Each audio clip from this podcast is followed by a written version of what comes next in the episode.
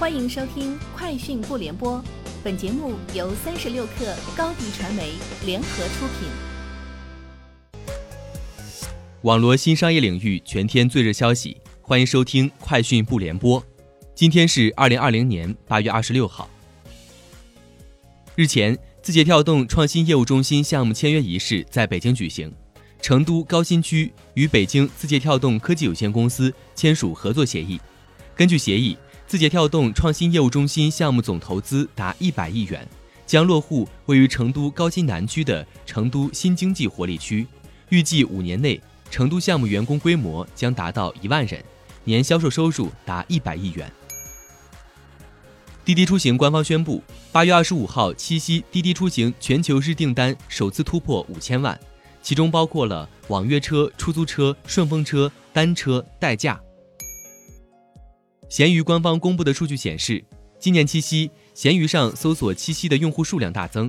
有超过三十万名用户在闲鱼挂出七夕相关产品。同时，今年七夕，随心飞在闲鱼上的搜索量增加了十七倍。七夕一天，有一万三千四百五十四人在闲鱼上卖七夕青蛙，两小时商品量增长一百二十一倍，最多一只青蛙被一千零三十九人点单。与此同时，还有五千四百九十四只布谷鸟上架。小鹏汽车计划在纽交所 IPO，筹资十二点八亿美元，定价高于十一美元至十三美元的发行指导区间。知情人士称，小鹏汽车将以每股十五美元的价格出售八千五百万股美国存托股票 ADS，对应的公司估值约为一百一十亿美元，超额配售选择权比例为百分之十五。股票将于当地时间周四在美国上市交易。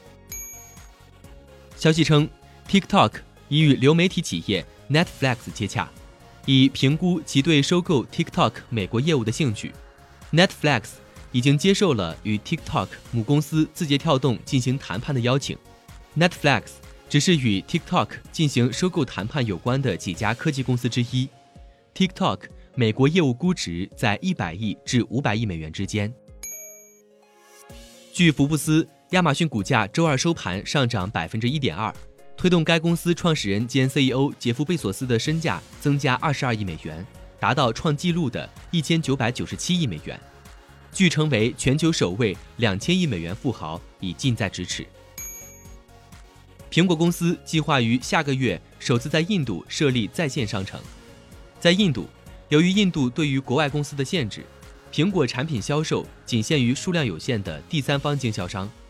二零一九年八月，印度放松了规定，这意味着苹果可以在印度开设线下零售店和线上商店。苹果最初计划在几个月内开始在线销售产品，但受到全球疫情影响，计划被推迟了。以上就是今天节目的全部内容，明天见。欢迎添加小小客微信。Xs 三六 kr 加入三十六氪粉丝群，高迪传媒为广大企业提供新媒体短视频代运营服务，商务合作请关注微信公众号高迪传媒。